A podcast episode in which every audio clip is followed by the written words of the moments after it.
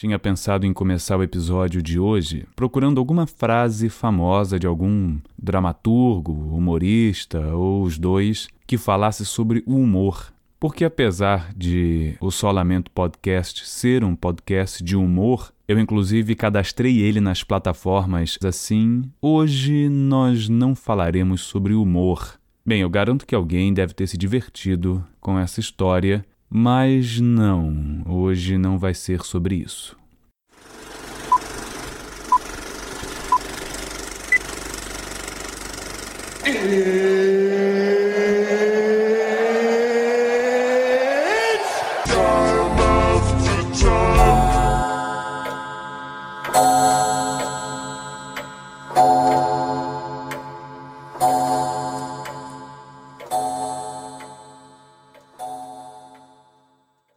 No episódio de hoje, que eu vou chamar de episódio especial, episódio paralelo, enfim.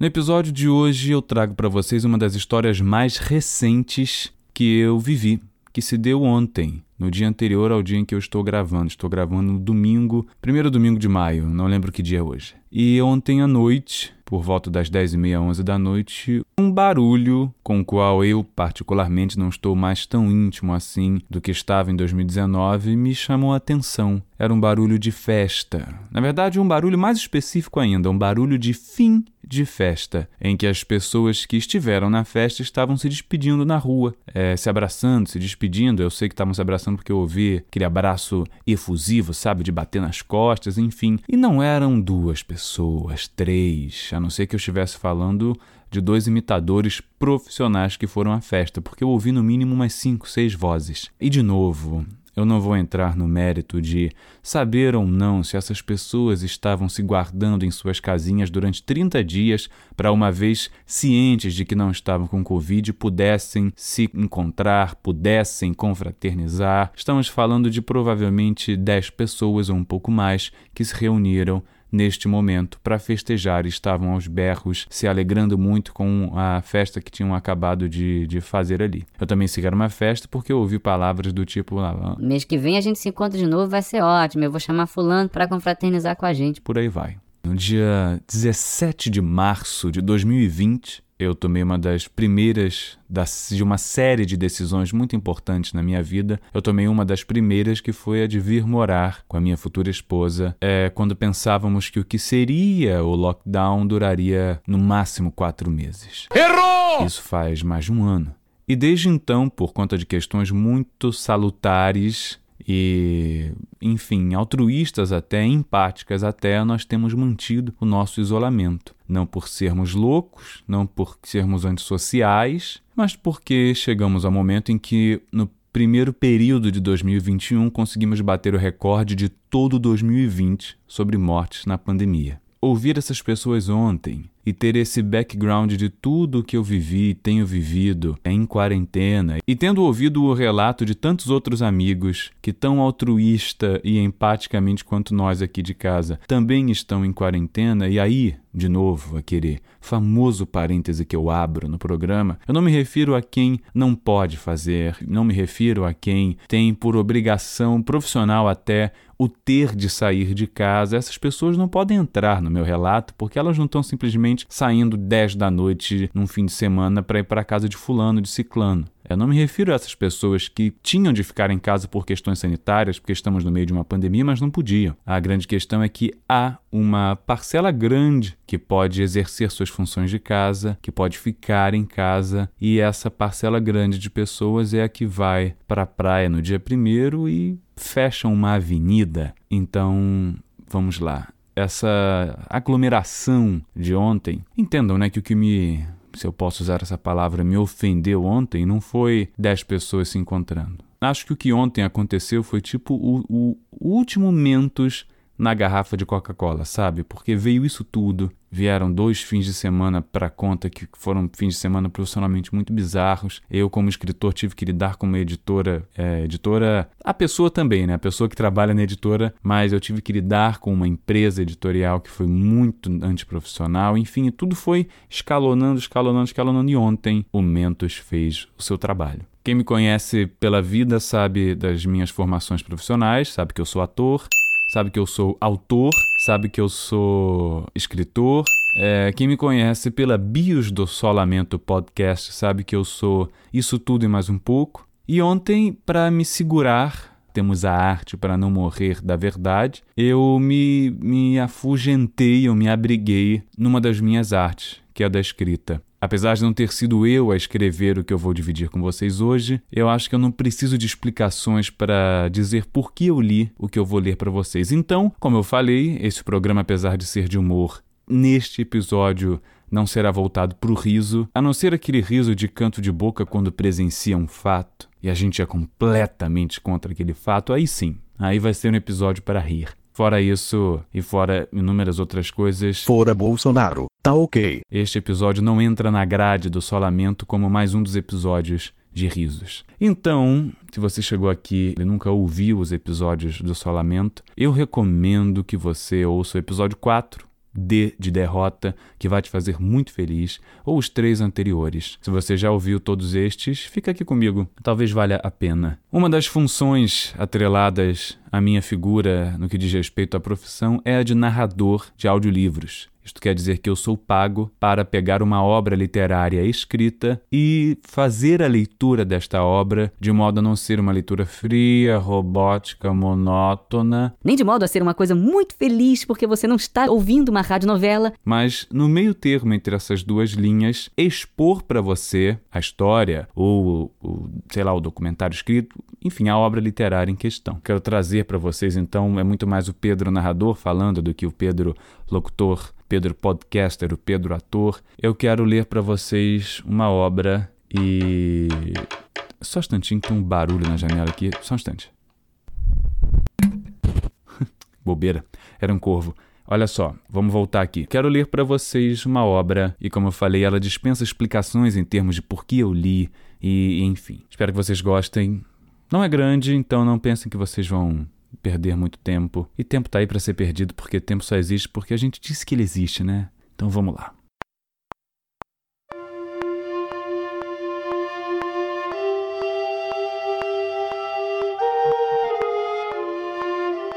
O Baile da Morte Vermelha. Edgar Allan Poe, 1842.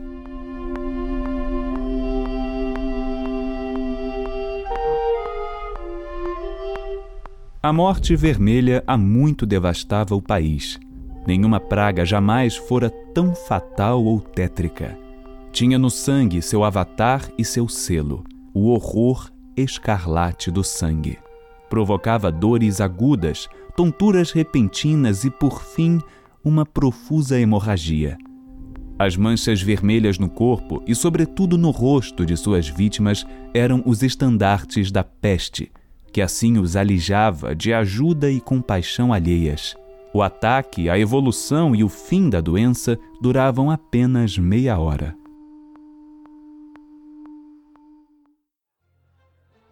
O príncipe próspero, contudo, seguia feliz, destemido e sagaz. Quando metade da população de seus domínios pereceu, ele convocou à sua presença mil amigos sadios e despreocupados entre os cavalheiros e as damas da corte, e com eles se retirou em profunda reclusão para uma de suas abadias encasteladas. Tratava-se de uma construção imensa e magnífica, fruto do gosto excêntrico, porém ilustre do próprio príncipe. Uma alta muralha espessa a circundava com portões de ferro. Os cortesãos, após terem entrado, trouxeram consigo fornalhas, martelos maciços e soldaram os cadeados. Decidiram não deixar meios de entrada ou saída para impedir súbitos impulsos de desespero ou insensatez nos que lá dentro se encontravam. A abadia foi amplamente guarnecida com provisões. Com tais precauções, os nobres poderiam desafiar o contágio, o mundo externo que tomasse conta de si mesmo. Enquanto isso, era loucura lamentar ou até mesmo refletir a respeito do assunto. O príncipe providenciara todas as comodidades para o lazer de seus convivas. Havia bufões, improvisatori, bailarinos, músicos, havia beleza e vinho. Tudo isso e também segurança dentro dos limites da abadia. Lá fora, a morte vermelha. Ao fim do quinto ou sexto mês de reclusão, enquanto a epidemia avançava violentamente do lado externo, o príncipe Próspero regalou seus mil convidados com um baile de máscaras de extraordinária magnificência. Era um espetáculo deslumbrante esse baile de máscaras. Contudo, primeiro, deixem-me descrever os cômodos onde o evento foi realizado. Havia sete, um conjunto imperial de aposentos. Em muitos palácios, entretanto, tais suítes compõem um panorama longo e reto, com portas deslizantes que se recolhem por inteiro em ambos os lados, de modo a deixar desimpedida a comunicação de um aposento para o outro. Aqui, no entanto, a composição era bem diferente, como convinha à tendência do duque de apreciar tudo que era incomum. Os apartamentos eram dispostos de maneira tão irregular que, estando em um, mal se podia divisar o próximo. A cada 20 ou 30 metros, uma curva brusca revelava um novo efeito. No meio de cada parede, à esquerda e à direita, uma janela gótica alta e estreita dava para um corredor fechado, que seguia as curvas da suíte. Essas janelas eram compostas por vitrais, cujas cores variavam de acordo com o matiz predominante da decoração do aposento para onde se abriam. A da extremidade leste, por exemplo, era azul e suas janelas exibiam um vívido azul. O segundo aposento possuía ornamentos e tapeçarias roxas, e suas vidraças eram roxas. O terceiro era todo verde, assim como os caixilhos de suas janelas. O quarto era mobiliado e iluminado em tons laranja. O quinto, branco. O sexto, violeta. O sétimo apartamento era envolto em tapeçarias de veludo negro, que desciam do teto, cobrindo todas as paredes, caindo em pesadas dobras sobre um carpete do mesmo tecido e cor. Este, no entanto, era o único cômodo onde a cor das janelas não acompanhava a decoração. Os vidros eram escarlates, um vermelho intenso como sangue. Em nenhum dos sete aposentos havia qualquer lustre ou candelabro entre a profusão de ornamentos dourados que se espalhavam por sua extensão ou pendiam do teto. Não havia tipo algum de iluminação oriunda de lâmpadas ou velas em nenhum cômodo. Porém, nos corredores que interligavam as salas, em disposição oposta à das janelas, erguia-se um pesado tripé com um braseiro de fogo que resguardava seus raios pelos vitrais e iluminava fartamente os cômodos. Surgia, assim, uma miríade de vultos vibrantes e fantásticos. Porém, no aposento negro a oeste, o efeito das chamas banhando os tecidos escuros filtrados pelos vidros vermelhos como sangue era extremamente aterrorizante e produzia naqueles que o contemplavam tamanha expressão de pavor que poucos entre os convivas tinham coragem de entrar ali. Era também neste cômodo que pairava, em oposição à parede oeste, um imenso relógio de ébano. O pêndulo oscilava com um som lento, pesado e monótono. E quando o ponteiro dos minutos completava sua volta, prestes a marcar a hora, os pulmões metálicos do mecanismo produziam um som claro, alto, profundo e de intensa musicalidade, mas de timbre e ênfase tão peculiares que a cada hora decorrida os músicos da orquestra sentiam-se compelidos a interromper sua apresentação por um momento para escutá-lo. Assim, os valsistas, por força, estacavam em seus passos e pairava entre os alegres convivas um breve desconforto. Enquanto soavam as badaladas do relógio, podia-se notar que os mais atordoados empalideciam e os mais velhos e pacatos deslizavam as mãos sobre a testa, aparentemente pensativos ou confusos em seus devaneios. Todavia, quando cessavam por completo os ecos, ouvia-se um ligeiro riso entre os convidados. Os músicos se entreolhavam sorrindo, como se achando graça de seu tolo nervosismo, prometendo entre eles, em voz baixa, que o próximo badalar do relógio não haveria de lhes causar o mesmo mal-estar.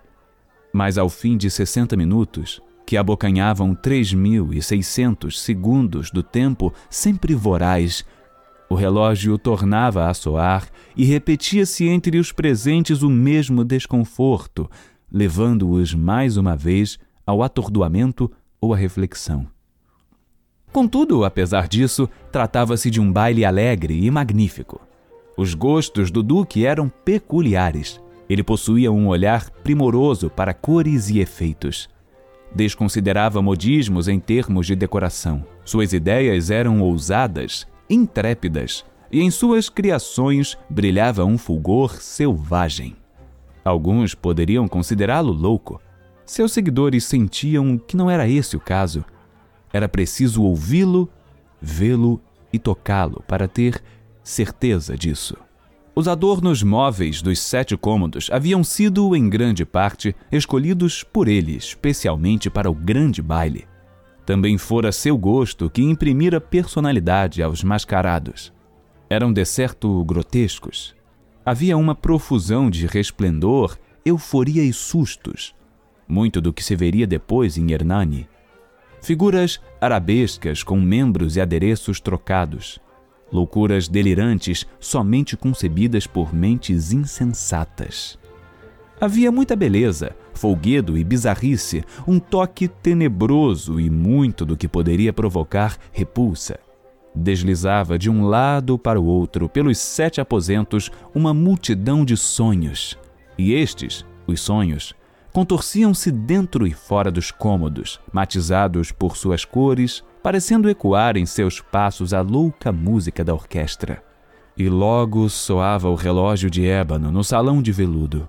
Por um momento, tudo parava. Tudo caía em silêncio, salvo o badalar do relógio. Os sonhos paralisavam, pétreos. Entretanto, os ecos morriam, duravam apenas um instante, e um riso leve, abafado, passeava entre eles enquanto se moviam.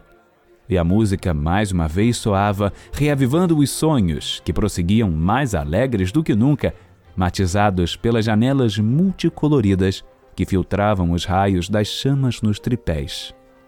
Porém, ao aposento mais a oeste dos sete, nenhum dos mascarados agora se aventurava, pois a noite desvanecia e fluía uma luz rubra pelas vidraças cor de sangue, e a escuridão das tapeçarias sombrias provocava temor, e aquele que colocava os pés no negro carpete ouvia escapar do relógio de ébano um abafado estrondo mais solene e enfático do que os que alcançavam os ouvidos daqueles que gozavam alegrias mais remotas nos outros salões. Tais cômodos estavam lotados e neles pulsava febrilmente o coração da vida. E o baile seguia vivaz, até que por fim o relógio soou à meia-noite. A música cessou, como já contei, interrompendo também a evolução dos que valsavam. Repetiu-se a mesma interrupção incômoda de antes. Agora, porém, eram doze badaladas a soar no relógio, e parecia que, em virtude do tempo que transcorria mais demorado, os convivas mais pensativos acrescentaram maior energia às suas meditações. E foi talvez assim, do mesmo modo, antes que silenciassem os ecos das derradeiras badaladas, que muitos participantes na multidão do baile, vendo-se desocupados por um instante, atinaram para a presença de uma figura mascarada que até então não tinha chamado a atenção de ninguém. E o rumor provocado por essa nova presença, espalhando-se em sussurros pelo baile, fez surgir entre os convidados um burburinho, um murmúrio de desaprovação, surpresa e, por fim, terror, horror e repulsa. Em uma congregação de aparições tal qual a que pintei, poderia-se supor que nenhuma fantasia incomum seria capaz de causar tamanha sensação. De fato, naquela noite, a licença aos mascarados era quase ilimitada. Mas a figura em questão havia superado o próprio Herodes e ultrapassado as fronteiras até mesmo do indefinido decoro do príncipe.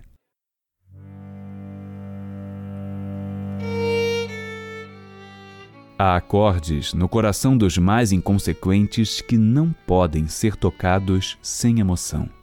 Inclusive para aqueles que já se entregaram à perdição, para quem vida e morte são tratados com a mesma pilhéria existem assuntos que não admitem brincadeira. De fato, todos os presentes pareciam sentir que não havia, nem na fantasia, nem no comportamento do estranho, graça ou bom senso. A figura era alta e esquelética, trajando da cabeça aos pés as vestes da morte. A máscara que cobria seu rosto fora criada para imitar com tamanho apuro a feição de um cadáver enrijecido, que nem mesmo um exame minucioso a reconheceria como falsa. E, no entanto, tudo isso poderia ter sido suportado, quiçá até admirado, pelos desvairados foliões ao seu redor. Contudo, o mascarado tinha ido longe demais, reproduzindo justamente a figura da morte vermelha. Seu traje estava coberto de sangue e sua testa ampla, bem como todo o rosto, estavam salpicados com o horror escarlate. Quando o olhar do príncipe próspero caiu sobre tal imagem espectral que avançava lenta e solenemente entre os valsistas, como se para desempenhar seu papel com ainda mais propriedade, viram-no se agitar, primeiro com um violento espasmo de terror ou desgosto, depois com uma ira que lhe tingiu a face. Quem se atreve? perguntou em voz rouca para os cortesãos que o rodeavam. Quem se atreve a nos insultar com este escárnio blasfemo? Segurem-no e removam sua máscara para sabermos quem será enforcado nas muralhas quando o sol nascer. O príncipe próspero se encontrava no cômodo leste, ou azul, quando proferiu tais palavras. Elas soaram pelos sete aposentos em um timbre alto e claro, pois o príncipe era um homem forte e robusto, e a música cessara com um gesto de sua mão. Era no cômodo azul onde estava o príncipe, com um grupo de pálidos cortesãos ao seu lado. De início, quando sua voz soou, o círculo mais próximo dele ameaçou avançar na direção do estranho, que naquele momento também estava por perto, mas logo em seguida o misterioso mascarado, com passos firmes e imponentes, aproximou-se do nobre. Porém, em virtude da indizível perplexidade que o mascarado provocara com a ousadia de seu traje nos demais convidados, ninguém fez menção de segurá-lo. De modo que, desimpedido, passou bem perto do príncipe, e uma vez que o numeroso grupo, como se tomado por um impulso único, esgueirou-se do centro dos aposentos para as paredes, prosseguiu, sem ser detido, com o mesmo andar solene e seguro com o qual se distinguira dos demais, do salão azul para o roxo, do roxo para o verde, do verde para o laranja, do laranja para o branco e deste para o violeta, antes que houvesse qualquer tentativa de impedi-lo. Foi então, porém, que o príncipe próspero, ensandecido de ira e vergonha diante de sua momentânea covardia, avançou às pressas pelos seis salões sem que ninguém o seguisse, pois estavam todos paralisados por um terror mortal. O príncipe, tendo desembainhado sua adaga, erguera-a em punho e se aproximara, com célere impetuosidade, a poucos passos do mascarado que se afastava, quando este, tendo alcançado a extremidade do salão de veludo, virou-se de repente e confrontou seu perseguidor. Ouviu-se um grito agudo, e a adaga caiu, luzidia, sobre o carpete sombrio, onde no instante seguinte sucumbia morto o príncipe próspero. Então, movida pela coragem insana do desespero, uma multidão de foliões invadiu o salão negro e, rendendo o mascarado que permanecia ereto e imóvel à sombra do relógio de ébano, arquejou em horror inexprimível ao descobrir que a mortalha e a máscara que buscavam arrancar com tamanha violência não abrigava em seu interior nenhuma forma tangível.